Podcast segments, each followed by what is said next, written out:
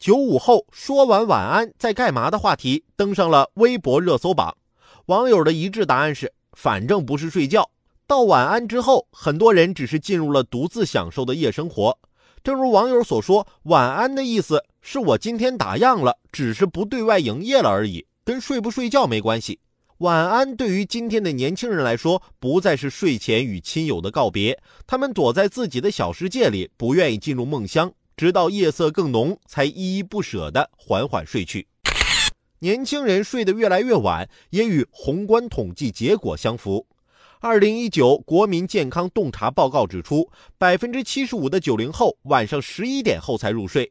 中国睡眠研究会在二零一七年发布的《二零一七中国青年睡眠现状报告》也发现，六成以上的受访者不愿意规律作息，而是东翻西看，拖延入睡的时间，迟迟不肯送走这一天。而拖延的时间主要是用于玩手机、追剧和购物。还有媒体报道。零点到凌晨两点，九零后、九五后网购下单的比例特别高。频繁拖延入睡时间，影响了这届年轻人的身体与心理健康。有研究指出，睡眠不足会导致神经损伤、免疫力下降，甚至许多重大致死性疾病。青年中普遍的焦虑与忧郁也与睡眠匮乏有密切关系。难怪爸妈总会唠唠叨叨的说这些年轻人。你们现在年轻，仗着身体好能熬夜，等你们老了就知道熬夜的危害了。九五后真的不懂熬夜的危害吗？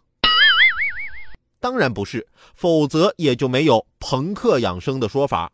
敷着面膜刷视频，泡着枸杞熬着夜。都是他们的常规操作，即使清醒的知道睡眠拖延的危害，年轻人宁愿用各种朋克的方式缓和，也不愿听从睡眠的呼唤，依然义无反顾的黑着眼眶熬着夜。这也让人联想到从古希腊时期就让许多哲人困惑的问题：为什么人类会无法做到那些明知道是对自己有利的事儿？观察晚安之后的夜生活，我们或许可以揭开其中的秘密。年轻人熬夜不仅归因于拖延症，还是为了在喧闹纷扰的日常生活中夺回一点专属于自己的时间。我们本不愿入世，因而和人世的关系只好有时隔断，才可忍受。弗洛伊德对睡眠意义的断言，现在却能讽刺地用来概括今天年轻人拒绝入睡的原因。与传统派对型的夜生活不同，很多年轻人在夜生活中追求与自己单独相处。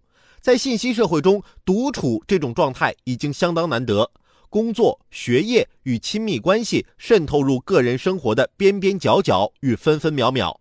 以前，工作时间与休息时间的区隔能让年轻人从职场与工作的压力中逃离，得到一丝喘息。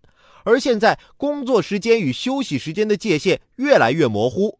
且不论九九六工作制，即使正常下班以后，工作群里源源不断的艾特所有人，收到请回复的信息，似乎提醒疲惫的年轻人，即使在夜里，即使安坐家中，你也始终无法享受独处。人与人的亲密关系在信息社会也变得更粘稠。网络与手机让彼此的时间绵密地交错在一起，亲密伴侣要求的陪伴义务与信息社会技术的结合，更缩短了他们为数不多的独处休息时间。年轻人时时刻刻都得警惕伴侣发来的信息在干嘛，如果没有及时回复，又会引起无尽的猜疑、指责与争吵。有网友感叹：“我说了晚安，就会去打游戏，一直到凌晨，因为女朋友一直不想我玩游戏。”哪怕是单独相处的时刻，手机的一阵阵震动也会提醒你，你始终处于与他人的互动交流中，依然负有某种义务。因此，只有在静谧的夜里完成互道晚安这道对日常生活的告别仪式后，年轻人才能摆脱社会对个人生活的渗透，为自己的心灵争得一丝宁静的独处时间。哪怕是看视频、独自购物，甚至是百无聊赖的在网上游荡，都是在重新实践梭罗的经验。人需要独处来补偿与他人相处的时间。一个不睡觉的世界是怎么样的？美国当代著名艺术史学家乔纳森·克拉里曾经叩问这个时代，他忧心的正是年轻人逐渐推迟的睡眠时间。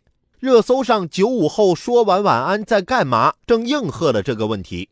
当代年轻人同样需要让心灵休息的独处时间。他们道完晚安之后的独处，并非对身体毫无意义的自戕，而是对忙碌生活节奏最温柔的抵抗。